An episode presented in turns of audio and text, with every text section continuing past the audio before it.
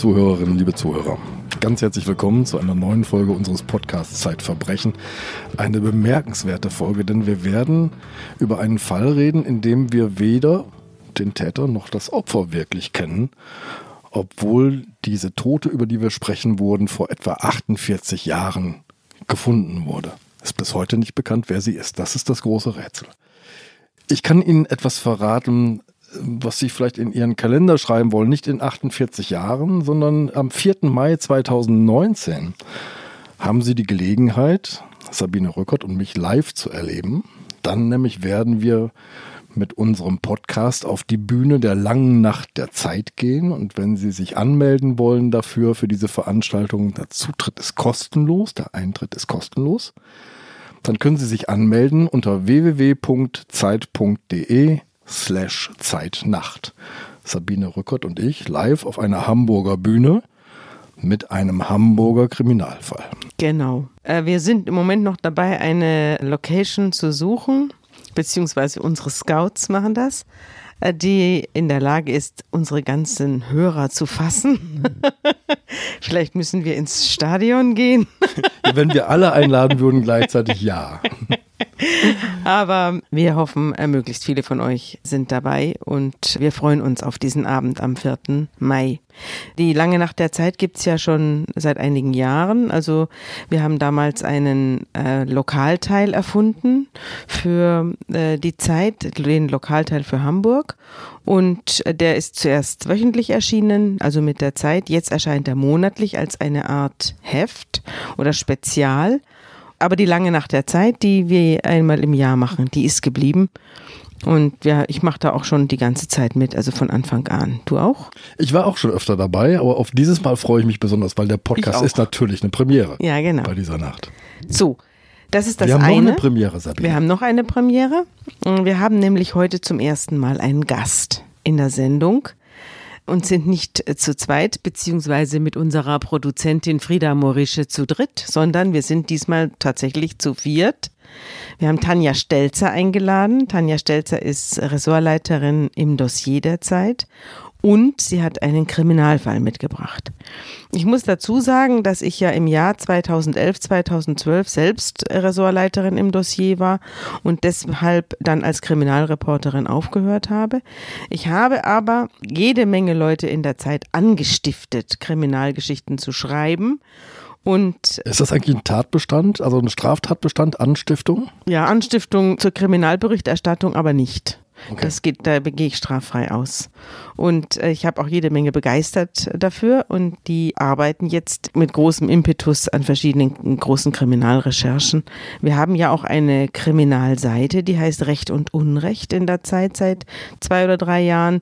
Die liegt am Ende der Politik und da haben wir jede Woche entweder einen großen Kriminalfall oder ein großes Interview oder einen Gastbeitrag von jemandem, der sich mit Strafrecht oder Strafprozessrecht auskennt.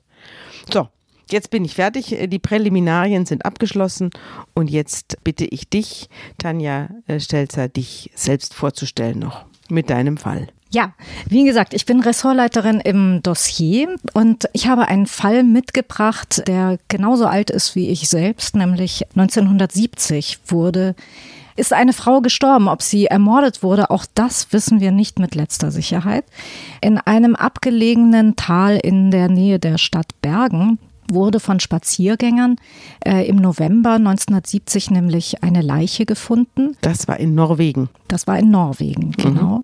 Abseits des Weges, in einer Gegend, in der es jetzt im November nicht so wahnsinnig schön ist, dass man ähm, da äh, unbedingt äh, lange Märsche machen müsste.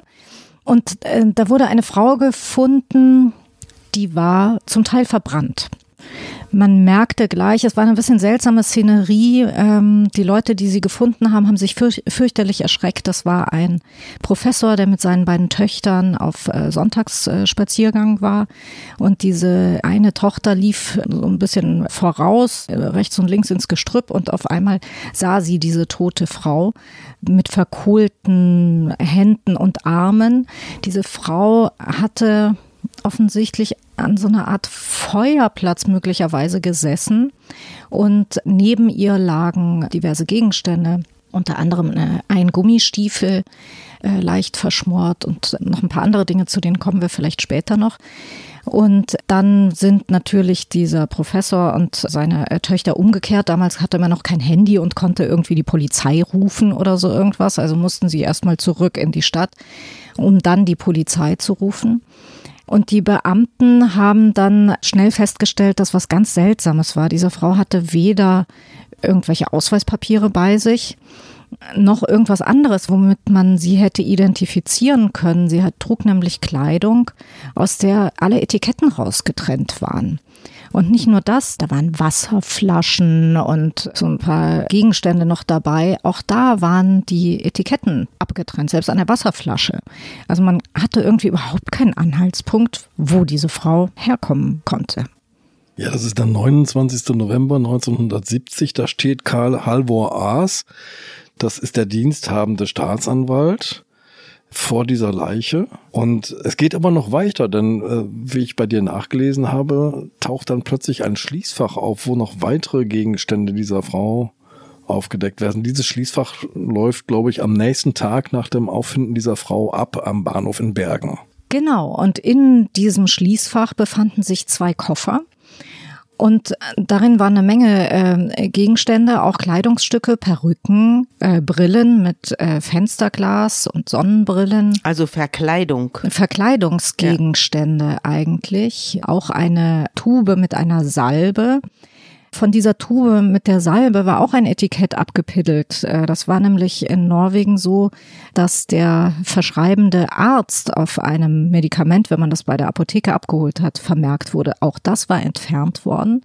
Und auch da waren in allen Kleidungsstücken die Etiketten entfernt worden. Bei Kosmetika waren die Etiketten entfernt worden. Man hatte dann schnell den Verdacht, dass das irgendetwas mit dieser ominösen Toten zu tun haben ja. könnte und stellte fest, tatsächlich auf einer der Brillen fanden sich Fingerabdrücke und das waren die Fingerabdrücke der Toten. Wer hatte denn den Schlüssel zu diesem Schließfach? Das Schließfach war abgelaufen und dann machten die Zuständigen am Bahnhof Meldung bei der Polizei und sagten, hier ist ein Schließfach. Also bei der Toten war aber kein gefunden. Schlüssel für dieses Schließfach Nein. gefunden worden. Nein. Das, der war weg. Genau. Du hast gerade so schön abgepittelt gesagt. Da überlege ich gerade, aus welcher Gegend denn dieser Begriff kommt. Weißt du das? Äh, keine Ahnung, vielleicht aus Hessen, wo ich her bin. Ich weiß es nicht. Ähm, solche Fragen werden uns nachher noch beschäftigen. Das können genau. wir ähm, schon mal vorweg schicken, wer welchen Sprachgebrauch pflegt und wo der herkommen könnte. Denn was da jetzt beginnt an diesem 29. November ist eine Suche nach der Identität der Toten, die bis heute anhält. Das können wir auch schon verraten. Aber wie geht denn jetzt die Staatsanwaltschaft vor Ort weiter vor? Jetzt findet die etwas vor, wo ich sagen würde, das ist total schräg. Also aus meiner Fernsehguck-Erfahrung würde ich sagen, naja, Etiketten alle rausgetrennt haben, muss Identität unkenntlich gemacht werden. Da gibt es zwar Kleidungsstücke, wir sind vielleicht sogar mitten in einem Spionagefall. Ja, zunächst würde mich natürlich mal interessieren, woran die Frau gestorben ist. Die Frau starb an einer Kohlenmonoxidvergiftung. Sie äh, hatte in ihrer Lunge Rauch, das heißt, sie lebte und atmete noch, als das Feuer ausgebrochen ist. Und man hat festgestellt, dass sie eine Menge Schlaftabletten hatte, die zum Teil verdaut waren, zum Teil nicht. Ähm, das waren unglaubliche Mengen. Äh, das war ein damals recht gängiges Schlafmittel, das sie in ihrem Körper hatte. Aber es waren Tabletten rosa, wenn ich mich richtig erinnere, wie sie so gar nicht in Norwegen verkauft wurden. So wurden sie in Großbritannien verkauft, was der zuständige Pathologe zufällig wusste, weil seine Frau in Großbritannien sich solche Tabletten auch schon besorgt hatte. Also man wusste, diese Frau hatte auch eine Vergiftung. Vergiftet Rauch. Ähm, es stellt sich, glaube ich, auch noch heraus bei der Obduktion, habe ich bei dir im Protokoll quasi nachgelesen, es gibt einen Bluterguss im Nacken. Genau, dessen Herkunft man nicht äh, richtig zu deuten wusste, dass äh, so ein Bluterguss hätte stammen können, entweder von einem Handkantenschlag oder aber auch einfach, weil von einem Sturz auf einen Stein zum Beispiel. Eigentümlich ist ja auch, dass sie zwar vergiftet ist, aber dann auch nicht ganz verbrannt. Also sie wurde offenbar angezündet, aber nicht, oder sie hat sich, wer, wer zündet sich selbst Hände und Füße an? Also wenn ich in suizidaler Absicht mich mit Feuer zu töten beabsichtige, dann überschütte ich mich mit Benzin und zünde mich an und nicht nur Hände und Füße und äh, sterbe dann an einer Rauchvergiftung. Und du ziehst nicht vorher die Gummistiefel aus. Ja. Genau. All diese Fragen haben diese Ermittler auch sehr stutzig gemacht. Und dann hatten sie aber, jetzt komme ich auf Andreas Frage zurück, Glück, denn in einem dieser Koffer, die in diesem Schließfach gefunden wurden, war noch was drin. Da war eine Tüte drin von einem Schuhgeschäft in Stavanger. Dann sind die Beamten nach Stavanger gereist und haben in diesem Schuhgeschäft gefragt, ob man sich vielleicht an eine Frau erinnern könnte. Sie haben Tatortfotos gezeigt, haben sie zum Teil abgedeckt, weil das keine sehr schönen Fotos waren. Und äh, tatsächlich der junge Auszubildende in dem Geschäft, der Sohn des Chefs, konnte sich sehr gut an diese Frau erinnern. Die hatte nämlich wenig vorher ein paar Gummistiefel bei ihm gekauft und sie hatte sehr lange gebraucht, um sich zu entscheiden. Und solche Gummistiefel waren es, die eben auch bei der Leiche gefunden wurden. Und sie hat sie auch nochmal umgetauscht. War also nochmal. Sie hat da. sie auch nochmal umgetauscht, mhm. genau. Und äh, sie war diesem Schuhverkäufer sehr gut im Gedächtnis geblieben, weil sie offensichtlich eine sehr beeindruckende Erscheinung war eine attraktive Frau mit ausladenden Hüften, das wurde immer wieder erwähnt und sie wirkte irgendwie exotisch. Das war damals natürlich auch wahnsinnig ungewöhnlich, eine alleinreisende Frau in Norwegen. Die fiel damals viel mehr auf als heute. Heute, wo in Stavanger Kreuzfahrtschiffe anlegen. Genau, ja. genau. Und äh, noch etwas fiel diesem Schuhverkäufer auf. Diese Frau hatte einen eigenartigen Geruch, den sie verströmte. Das war äh, ganz seltsam. Aber kein Parfum. Es war kein Parfum. Es roch auch gar nicht so wahnsinnig gut. Und er wusste das nicht richtig einzusortieren, was das ist. Und Jahre später, als Knoblauch modern wurde, auch in Norwegen, was man nämlich 1970 dort noch nicht äh, wirklich kannte, da musste er an diese Frau denken und dachte sich, Mensch, das war's die muss nach Knoblauch gerochen haben. Mhm. Aber diesen Knoblauch, den muss sie sich irgendwie mitgebracht haben, denn es gab damals keinen Knoblauch. Ja, die Norwegen. Fischer von Stavanger haben keinen Knoblauch eingesetzt, ne? eher Salz, würde ich sagen. Wahrscheinlich, ja. Die Nase ist ja der beste Gedächtnisträger. Nicht wahr, Andreas? Ja, vor allem hat sie die direkteste Verbindung ins Gehirn. Es genau. gibt keine direktere neuronale Verbindung von einem Sinn ins Gehirn hinein. Ja, deswegen sind ja. bei Gerüchen die heftigsten Erinnerungsschübe möglich. Deswegen glaube ich diese Geschichte auch mit dem Knoblauch. Wie arbeitet dann die Staatsanwaltschaft, wie arbeiten denn die ermittelnden Behörden jetzt weiter? Jetzt haben sie die Spur aufgenommen in Stavanger bei diesem Schuhgeschäft. Wohin führt die Spur jetzt? Die haben dann versucht herauszufinden, wo diese Frau denn gewohnt haben könnte. Denn wenn sie in äh, Stavanger war, die muss ja irgendwo übernachtet haben. Also haben sie die ganzen Hotels abgegrast und sich dort erkundigt nach einer Frau, die, wie der Schuhverkäufer gesagt hatte, extrem schlecht Englisch sprach und die diesen eigenartigen Geruch hatte und die dieses markante Äußere hatte. Und unter anderem war auch aufgefallen, dass sie so eine äh, starke, große Zahnlücke hatte zwischen den äh, mhm. zwei Schneiderzähnen. Sehr, mhm. sehr markant. Äh, dunkle Haare, ähm, ja, wie gesagt, exotische Erscheinung. Und dann fanden sie tatsächlich ein Hotel. Es wurden damals Phantombilder gemacht. Ja. Es wurden jetzt äh, mit jahrzehntelanger Verspätung nochmals Phantombilder gemacht. Und du hast sie mitgebracht. Und ich habe sie mitgebracht, genau. Was ja. man damals gemacht hat, war, dass man eine Totenmaske äh, genommen hat vom, vom Leichnam und anhand dieser Totenmaske ein Phantombild erstellt hat. Das kombiniert mit den Zeugenaussagen. Es gab also Zeugenaussagen wie dunkle Haare. Es wurden dann so noch mehr mhm. Augenzeugen gefunden, die dieser Frau begegnet waren. Aber jemand, der verbrannt ist, dessen Gesichtszüge sehen nicht mehr ganz so aus, wie äh, als er noch bei bester Gesundheit war. Und deshalb war später die Vermutung, dass diese Phantombilder vielleicht nicht wirklich von sehr guter Qualität waren. Als die Ermittlungen wieder neu aufgenommen wurden, dazu kommen wir vielleicht gleich noch, äh, wie es dazu kam, wurden nochmal Phantombilder hergestellt und äh, die habe ich hier mitgebracht, die haben wir hier vor uns liegen, die sind von einem FBI-Zeichner angefertigt worden.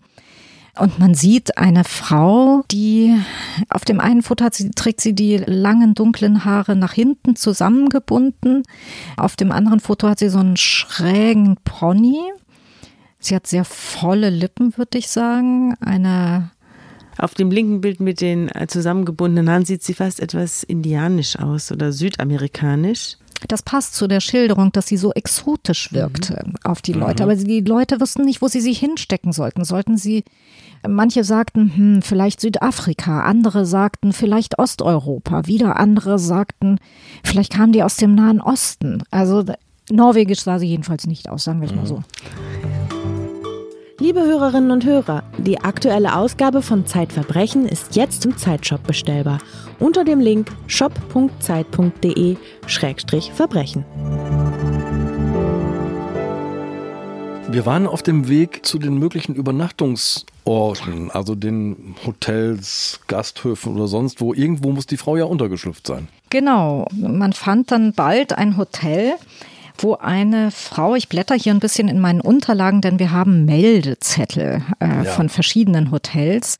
Und das erste Hotel, wo man erfolgreich war, da konnte man sich an diese Frau erinnern. Und man sagte, ja, das war eine Belgierin namens äh, Finella Lorg.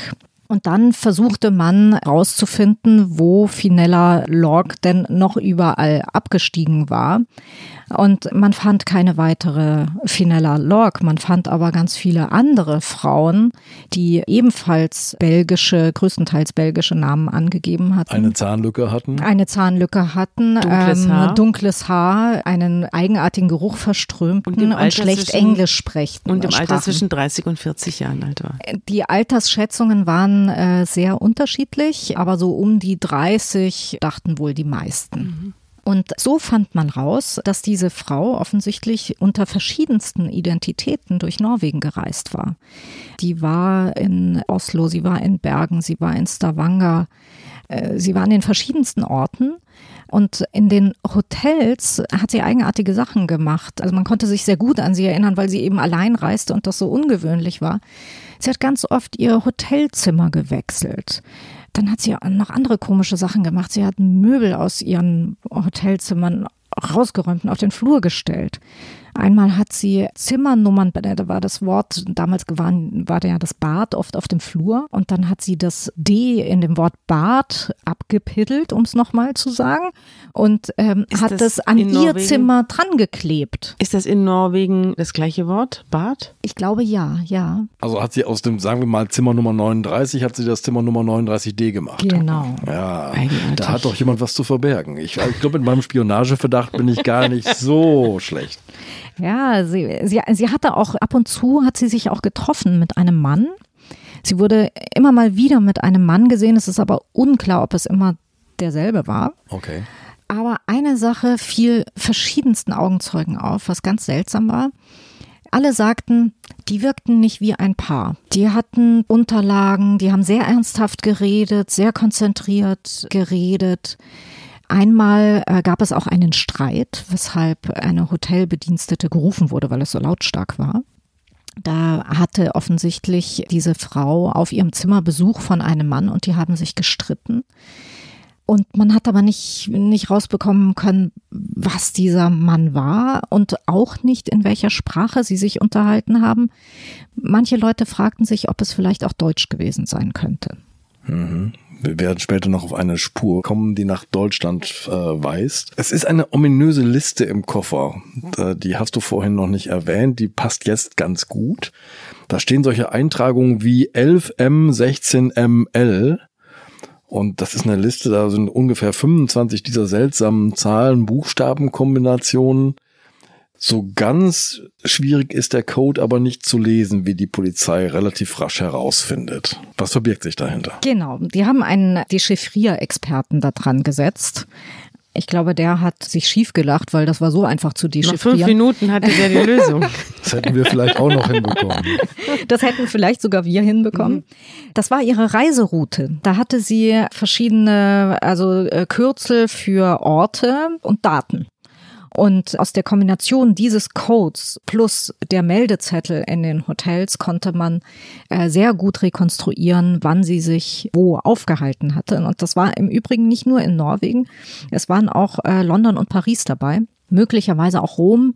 Da war man sich dann nicht ganz sicher, da hatte man nicht genügend Hinweise. Genf tauchte noch äh, auf. Genf tauchte mhm. noch auf, genau, genau. Jetzt sollten wir vielleicht mal einen Blick auf die politische Lage in den 70er Jahren werfen, damit äh, der Verdacht von Andreas, es könnte sich um eine Spionin äh, handeln, unterfüttert wird. Und wir sollten darauf achten, dass ein Großteil dieses Falles in norwegischen Hafenstädten spielt. Genau. Also Norwegen ist in der Zeit ein Hotspot der Spionage, muss man sagen. Ein, ein Land, in dem es vor Spionen nur so wimmelte, denn es war ein Land an der Grenze der Blöcke. Und äh, wir befinden uns mitten im heißesten Kalten Krieg. Ja. Und die Norweger hatten eine wahnsinnige Angst, von der äh, Sowjetunion angegriffen zu werden. Und die Norweger ähm, haben viele neue Waffensysteme entwickelt zu der Zeit, haben viele militärische Anstrengungen unternommen. Ein bisschen so wie jetzt bei Estland, Lettland, Litauen, ne? Das dieses genau, die Jahr fühlten so sich wahnsinnig bedroht und das war auch wirklich das Lebensgefühl der, der Leute damals. Also alle Leute, mit denen ich gesprochen habe, die mit dem Fall zu tun haben, die das, die damals dort waren, dieser Schuhverkäufer zum Beispiel, den ich auch getroffen habe, der erzählte mir sehr eindrucksvoll, wie das einfach so präsent war im, im Alltag. Man hatte einfach ähm, wirklich Angst, dass da der Krieg losgeht und zwar genau bei ihnen vor der Haustür. Und man mutmaßte auch sowjetische U-Boote tief in den Fjorden. Es wurden auch hin und wieder welche gesichtet, wenn sagen, die Fischer draußen man, waren. Das ja. hat man nicht nur gemutmaßt, sondern es wurden immer wieder ähm, sowjetische U-Boote gesichtet. Ja. Und ja, also das war ein Thema, das recht präsent war. Und welche Rolle könnte die Frau da gespielt haben? Welche Theorien gibt es da in dieser Spionageszene? Tja, es gibt die verschiedensten Theorien. Ähm, äh, sie könnte natürlich eine sowjetische Spionin gewesen sein oder aus einem anderen äh, Ostblockstaat man weiß es nicht. Ähm, es ist äußerst undurchsichtig. Sie könnte ja aber auch vielleicht für den Westen spioniert haben. Fassen wir mal zusammen, was wir bisher über diese Frau wissen. Also das Aussehen haben wir jetzt hinreichend beschrieben. Die ist quer durch Europa unterwegs, aber fokussiert auf diese norwegischen Hafenstädte. Ähm, sie gibt sich als Belgierin aus, wenn sie sich bei den Hotels in die Meldezettel einträgt. Ähm, was wissen wir noch? In dem Stand? Ist noch, wird noch mehr über dieses Opfer oder sagen wir mal jetzt die verbrannte Frau herausgefunden? Es wurde, ich muss eine Sache vielleicht noch erzählen, denn all diese rätselhaften Dinge, dieser Code, die ausgetrennten Etiketten, diese seltsamen Dinge, die diese Frau in den Hotels gemacht hat, all das war bekannt. Und dann stellt sich der Polizeichef hin und sagt, die Ermittlungen sind eingestellt. Wir gehen davon aus, dass es sich um einen Suizid handelt. Und äh, die Tote wird beerdigt. Sie bekommt eine äh, katholische Beerdigung, weil man irgendwie die Vermutung hat, sie könnte vielleicht aus einem katholischen Land stammen. Das wird auch äh, dokumentiert für die, die Polizisten legen eine Art äh, Fotoalbum an von der Beerdigung und schreiben ein ordentliches Protokoll, weil sie sagen, das können wir später möglicherweise einmal einem Angehörigen übergeben. Was steht denn auf dem Grabstein? Es gibt keinen Grabstein, das ist eine Grasfläche. Aber das Besondere ist, diese Frau wird in einem Zinksarg beerdigt für den Fall, dass man sie irgendwann wieder ausbuddeln muss. Ah, sie wird also konserviert in gewisser Weise. Genau. Aber man hat sie nicht mehr ausgebuddelt. Man hat sie bis heute nicht wieder ausgebuddelt, weil das eigentlich gar nicht nötig war. Du hast schon angedeutet, August 2016, glaube ich, ist es, oder im Jahr 2016 auf jeden Fall. Da werden die Ermittlungen wieder aufgenommen. Der Anstoß kommt nicht aus den Ermittlungsbehörden oder aus der Staatsanwaltschaft oder aus der Polizei, sondern woher? Der äh, Anstoß kommt aus einer äh, Redaktion vom öffentlich-rechtlichen Fernsehen, vom Sender NRK oder NRK in äh, Norwegen.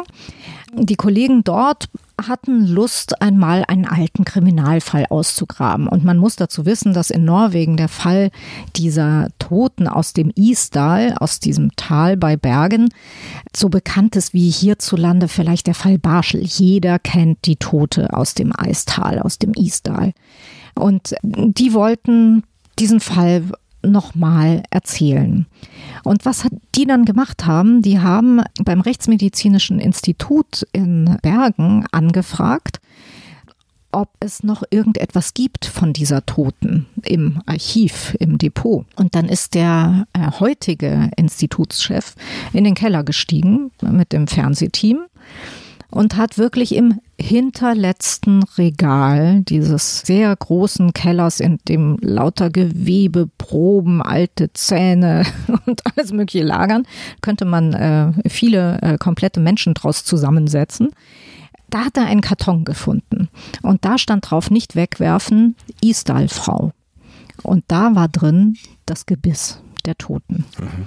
Und abgesehen davon hatte also Oberkiefer er, und Unterkiefer, das genau, die tatsächlichen Knochen, genau, nicht genau. ihr Gebiss. Also sie hatte keine dritten Zähne oder so. Nein, es waren schon, ja. es waren ihre echten Zähne, ja, ja. wobei sie war kurz vorm Gebiss, weil sie hatte nämlich, muss man sagen, sehr, sehr, sehr schlechte Zähne, an denen sehr, sehr, sehr viel gemacht wurde. Nicht nur diese Zahnlücke. Und mhm. äh, nicht nur diese Zahnlücke, aber das ist für die Ermittler quasi ein, ein Schatz, wenn an einem Gebiss so viel gemacht wurde, weil das macht einen Menschen identifizierbar. Da kann sich vielleicht irgendjemand dran erinnern, dass er eine dieser x äh, Plomben oder Kronen mal gemacht hat. Weil Zahnärzte sehr typische Spuren hinterlassen. Darüber reden wir genau. noch. Aber es gibt noch weitere Asservate, nämlich äh, es gibt Paraffinblöcke, in denen Teile der Organe eingegossen sind. Genau. Das, das heißt, es gibt auch hinreichend Material. Jetzt sind wir am Jahr 2016 und nicht 1970 genau. für eine genetische Analyse. Genau. Dann konnten die norwegischen Journalisten den Ehrgeiz der Polizei wecken. Da gibt es so eine, eine Spezialeinheit für äh, nicht identifizierte Personen. Und die haben gesagt, Moment mal, wir haben doch heute ganz andere Möglichkeiten, eine Leiche zu untersuchen oder Reste einer Leiche zu untersuchen. Wir können ja DNA-Profile, gab es ja noch nicht 1970. Wir können ja mal gucken, ob wir das hinkriegen, dass wir ein DNA-Profil dieser Frau bekommen. Und das war zwar mit den Zähnen nicht mehr möglich, aber es war möglich mit einem, mit einer Gewebeprobe aus der Niere, wenn ich mich richtig erinnere. Das heißt, im Grunde kann man jetzt rein theoretisch wissen, wer diese Frau ist. Ja. Man braucht eine Gegenprobe. Man braucht eine Gegenprobe. Man braucht, irgendwo muss, müsste ein DNA-Profil gespeichert sein, entweder dieser Frau selbst oder eines Angehörigen. Was die Polizei gemacht hat, sie hat äh, das durch ihre Computer gejagt und nichts gefunden. Es gibt doch jetzt die moderne Methode der genetischen Ahnenforschung. Das heißt, du oder ich, wir spucken auf einen Q-Tip und schicken das ein in ein genetisches Labor, das sich dafür zur Verfügung stellt. Ein Kollege von uns aus dem Ressort Wissen hat das ja kürzlich gemacht. Ja. Allerdings nicht zum Zwecke der Ahnenforschung, sondern zum Zwecke der Voraussagen, also über, über seine genetische Beschaffenheit. Ja. Genau. Mhm. Aber auf genau dieselbe Art und Weise kann man ja inzwischen versuchen, Cousins und Cousinen auf aller Welt zu finden. Warum hat man das nicht getan? Ja, das wäre der große Traum vieler Leute, die an diesem Fall dran sind, weil man sich denkt, wenn man dieses DNA-Profil dieser Frau in so eine kommerzielle Datenbank einspeisen würde und nicht nur in die Datenbank, in der vor allem irgendwelche ja. Verbrecher gespeichert sind ja. äh, oder vermissten Personen, dann würde man mit ziemlicher Sicherheit irgendeinen vielleicht entfernten, aber doch Verwandten finden und man hätte eine Möglichkeit weiterzusuchen. Die Polizei in Norwegen hat lange mit sich gerungen und hat gesagt, nein, wir machen das nicht, aus ethischen Gründen. Denn jeder, der seine DNA in so eine Datenbank gibt, muss dem ja zustimmen die tote Frau kann das nicht mehr tun und wir haben keinen Angehörigen, den wir darum bitten könnten, dann mhm. bräuchten wir das auch nicht mehr zu tun, wenn wir den Angehörigen hätten. Mhm. Und die sagen, aus ethischen Überlegungen geht das nicht und man darf auch nicht vergessen, wenn man jetzt einen Verwandten finden würde, sagen wir einen Bruder zum Beispiel, der würde auf einmal erfahren, dass seine Schwester einen grausamen Tod gestorben ist diese Information kann in verschiedene Biografien sehr massiv eingreifen und das ist der norwegischen Polizei zu heiß. Sie sagen, das machen sie nicht. Aber die Tatsache, dass jemand verschwunden ist und nicht mehr auftaucht, ist das kein Schreck und kein Schock und kein Trauma in einer Biografie? Ja, so denke ich persönlich auch, aber Sie haben so entschieden und daran ist nicht zu rütteln. Und das Irre ist, man, man weiß, es, darin verbirgt sich die Antwort. Glaubst ja. du, man darf sie aber diesem nicht Motiv? Glaubst du, diesem Motiv ist das das wahre Motiv? diese Rücksichtnahme? Ich, glaub, ich glaube nicht, dass die norwegische Polizei da etwas unter dem Deckel halten will. Dazu könnte man jetzt aber vielleicht noch erläutern, dass lange Zeit der norwegische Geheimdienst abgestritten hat, in diesem Fall äh, zu ermitteln. Er hat das aber getan und, und mittlerweile haben sie es auch zugegeben, dass sie es getan haben. Es gibt eine Akte über diese Frau, über den Fall der unbekannten Toten. Der norwegische äh, Geheimdienst war extrem daran interessiert zu wissen, wer diese Frau ist. Es sind nur wenige Seiten aus dieser, ich glaube, 50-seitigen Akte äh, aufgetaucht. Mhm. Freigegeben ähm, worden? Freigegeben worden nach x Jahren äh, des Bettelns und Grabens. Und äh, die sind relativ wenig aussagekräftig, äh, diese Seiten. Es gibt ja noch eine zweite Möglichkeit, genetischen Spuren nachzugehen. Unter Genetikern gibt es die mitochondriale Eva, äh, weil es gibt einen Teil der Gene, die wird immer nur in mütterlicher Linie weitergegeben mit der Eizelle. Das sind die Mitochondrien, kleine Bestandteile der Zelle. Die gibt's halt nicht im Spermium, sondern nur in der Eizelle und die bestimmen sozusagen einen Teil unserer Genetik immer von der Mutter weitergegeben und darüber kann man eine gute Spurensuche machen, die am Ende uns alle mit Afrika verbindet. Darum die mitochondriale Eva, die irgendwo in Afrika ist. Aber wenn man aktuelle Mitochondrien untersucht oder mitochondriale DNA, dann kann man herausfinden, aus welcher Region jemand kommt. Und das haben die norwegischen Polizisten auf jeden Fall untersuchen lassen. Genau, da gibt es einen ganz tollen Rechtsmediziner in Innsbruck, Walter Parson, der ist Spezialist auf diesem Gebiet. Und der hat Proben von dieser äh, Frau untersucht und der hat herausgefunden, diese Frau kam aus Europa. Mhm. Wobei man sagen muss, Europa ist für jemanden, der diese mitochondriale äh, DNA-Analyse macht, etwas größer als das, was wir so unter Europa ja. verstehen. Das geht bis an den Nahen Osten ran. Ja. Es ist aber nicht Südafrika zum Beispiel. Es gab immer wieder diese Südafrika-These in Bezug auf die Isdal-Frau. Das kann ausgeschlossen werden. Also Amerikanerin war sie auch nicht. Ja, also es war bestimmt nicht der Zahnschmelz, es muss irgend, müssen irgendwelche Gewebeanhänge an den Zähnen dann gewesen sein, Zahn, die Zahnwurzel oder da, sowas. Da gab es, glaube ich, keine mehr. Ich müsste es nachgucken. Gut, aber die Zähne, auf dem, bei denen bleiben wir jetzt, weil man kann Zähne noch auf eine ganz andere Art und Weise untersuchen. Die tragen etwas ganz Verräterisches in sich. Und die Fachdisziplin, die das untersucht, ist die forensische Geochemie. Was macht denn die? Ja, das ist jetzt wirklich abgefahren. Also da hat die norwegische Kriminalpolizei zusammen mit den Journalisten von NRK, die, die, die, die haben auch irgendwann einfach gemeinsam ermittelt. Also die NRK-Leute, die durften richtig dabei sein bei den ganzen Ermittlungen, die haben auch immer ihre Ideen dann eingespeist. Und ich weiß jetzt nicht genau, wer von denen diesen Experten aufgetan hat. Jedenfalls gibt es in Canberra einen äh, Professor. Im fernen Australien. Ja, der ist äh, Spezialist für diese Art der Analysen. Und der hat untersucht, in welchem Verhältnis sich bestimmte Isotope in diesem Zahnschmelz verhalten. Und das kann Hinweise darauf geben, ähm, wo jemand in der Zeit, in der seine Zähne im Wachstum sich befanden, gelebt hat. Weil je nachdem, was man gegessen oder getrunken hat, ja. schreibt sich das quasi ein in den Zahnschmelz. Darf ich das laienhaft so aus? Drücken. Ist doch genau ist korrekt. Total korrekt. Wir können noch kurz die Isotope erläutern.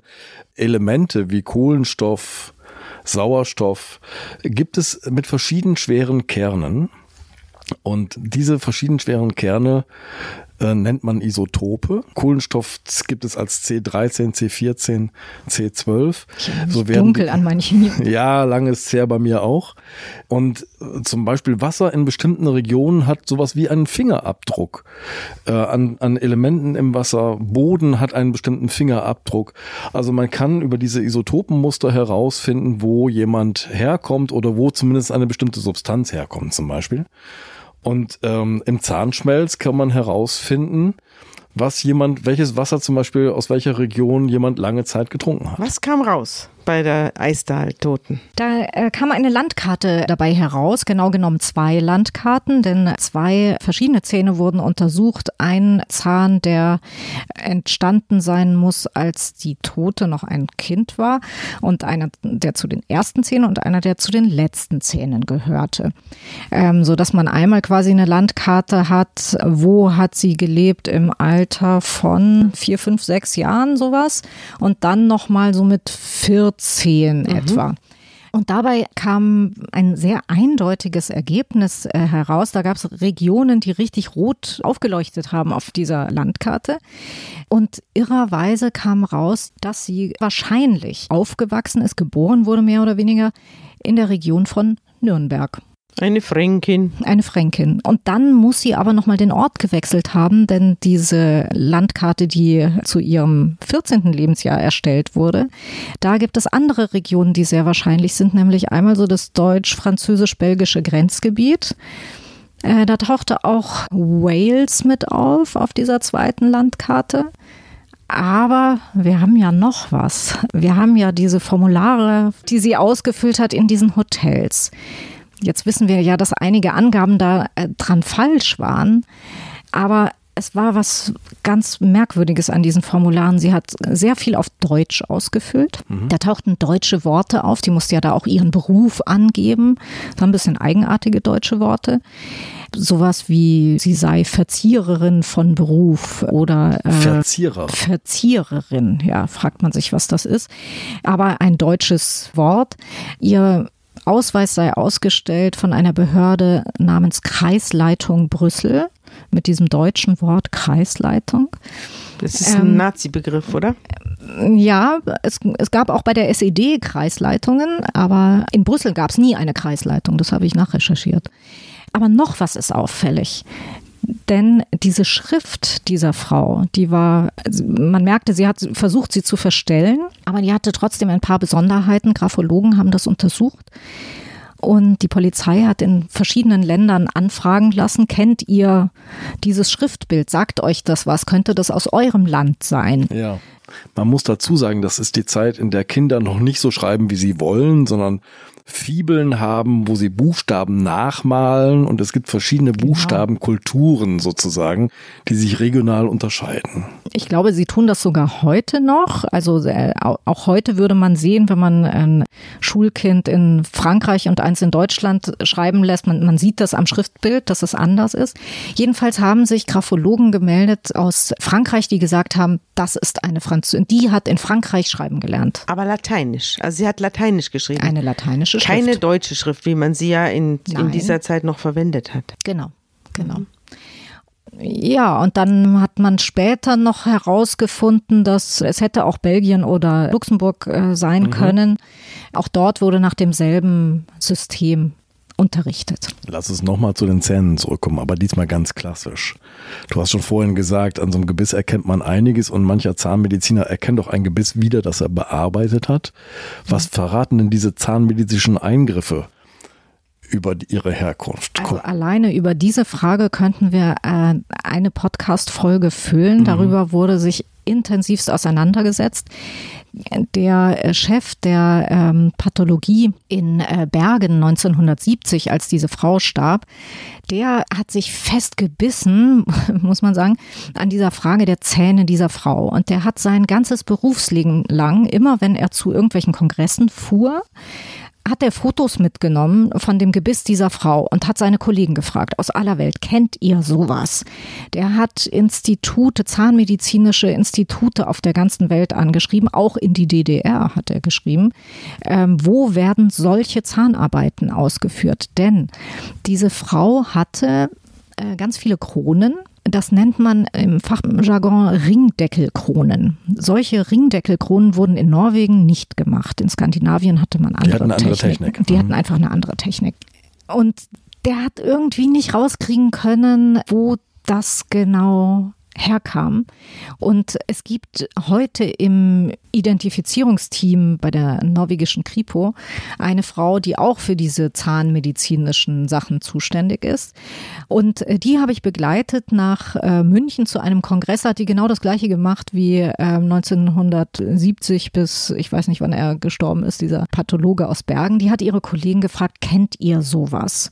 Und Ringdeckelkronen wurden in Deutschland gemacht, allerdings in West- wie in Ostdeutschland.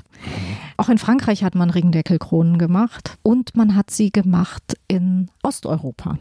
Jedenfalls erzählten das einige Leute bei diesem, bei diesem Kongress.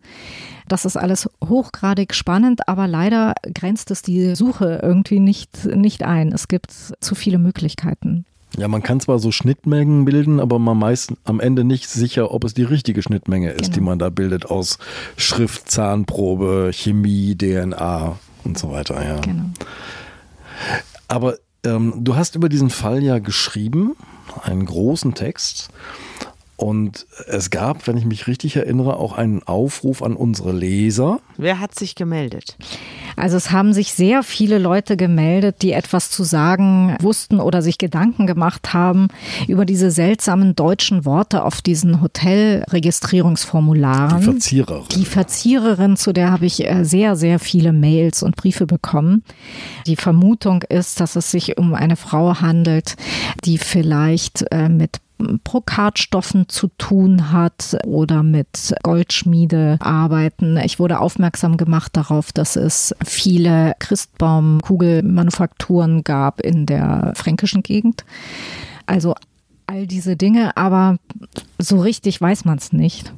Ich hatte auch äh, viel mit einem Linguisten zu tun, der versucht hat, äh, ob in diesen Begriffen auf diesen Hotelformularen, äh, ob sich da irgendwelche typischen Dinge finden lassen, vielleicht auch falsche Übersetzungen, äh, wo, so dass man Rückschlüsse darauf ziehen könnte, äh, was die Muttersprache, die Ursprungssprache Ja. äh, ist.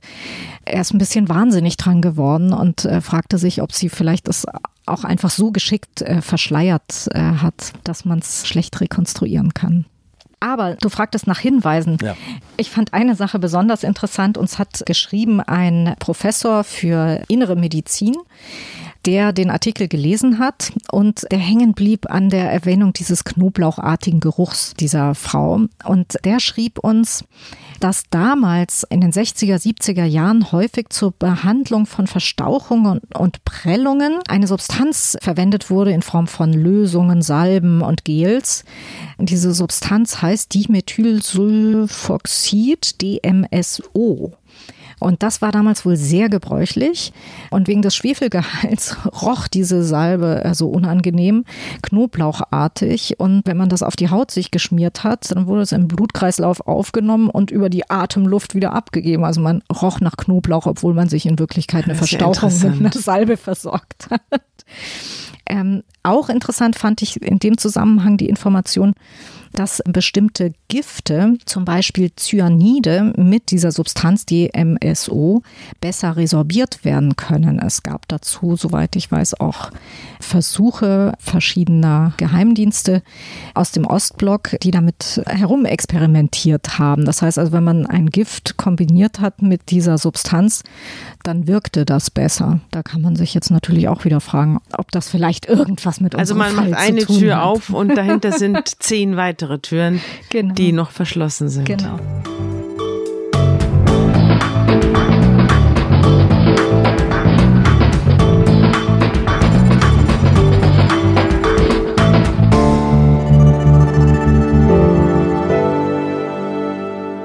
Also es gibt ja die Theorie, dass sie eine Spionin gewesen sein könnte. Das war lange Zeit eigentlich, gründete sich das nur auf diese Geschichte mit diesen abgeschnittenen Etiketten und der Verkleidung der Frau. Und man fragte sich, wie ist sie ins Land gekommen? Die muss falsche Pässe gehabt haben. Wer hat die Mittel zu so etwas? Es ist aber jetzt ein Augenzeuge aufgetaucht, beziehungsweise von einem Augenzeuge wird inzwischen berichtet, der diese Frau in einem Zusammenhang gesehen hat, der nahe legt, dass es äh, tatsächlich eine Spionin gewesen sein könnte. Es gab nämlich einen Fischer, der im äh, November 1970 in Tananga, das ist ein Vorort von Stavanger, eine Beobachtung gemacht hatte. Der war am Pier und hat sein Boot repariert und dem ist eine Frau aufgefallen, die wurde wieder beschrieben, wie von allen anderen Augenzeugen auch. Und die stand am Pier ganz lange und hat gewartet. Und irgendwann kam ein Boot, das war ein Militärboot. Dort wurden nämlich damals Tests für einen besonderen Raketentypus gemacht, der gerade entwickelt wurde. Und dann ging ein Matrose von Bord, ein Offizier, und diese Frau sprach mit ihm und dann ist sie wieder gegangen. Und das hat der Fischer beobachtet. Dann sah er in der Zeitung das Phantombild von der Frau und die mit der Frage, wer kennt diese Frau? Und er sagte, ich habe diese Frau gesehen. Da ist er doch, der klare Hinweis auf den Spionageverdacht, oder? Ja, ich finde, das ist äh, schon ein sehr klarer Verdacht, vor allem wenn man weiß, wie es weitergeht. Gibt es diesen Fischer noch? Hast du den gesprochen? Nein, der Fischer ist leider tot, aber ich habe mit seiner Frau gesprochen, mit der Witwe. Und dieser Fischer hat sein Leben lang noch von dieser Begegnung erzählt, vor allem in den letzten Jahren vor seinem Tod, weil es ihn wahnsinnig beschäftigt hat. Er ist nämlich zur Polizei gegangen und dann bekam er wenig später Besuch oder trafen ihn Herren, man weiß nicht so recht, von der Polizei, vom Geheimdienst, die ihm angeblich einen Revolver übergeben haben, damit er sich schützen könne und ihm eingetrichtert haben, dass er nie wieder darüber reden soll. Und diesen Fischer hat das nicht losgelassen. Der hat bis ans Ende seines Lebens im kleinsten Kreis, erst hat er gar nicht drüber geredet und dann mit seiner Frau und mit seinen Kindern immer wieder über diese Frau geredet. Und er hat gesagt, ich habe sie gesehen. Also die Aktionen des Geheimdienstes haben offenbar den Fall noch schwerer zugänglich gemacht, aber es gab den einen Augenblick, da waren wir ganz nahe dran an dieser Frau. Denn das norwegische Fernsehen hat natürlich berichtet.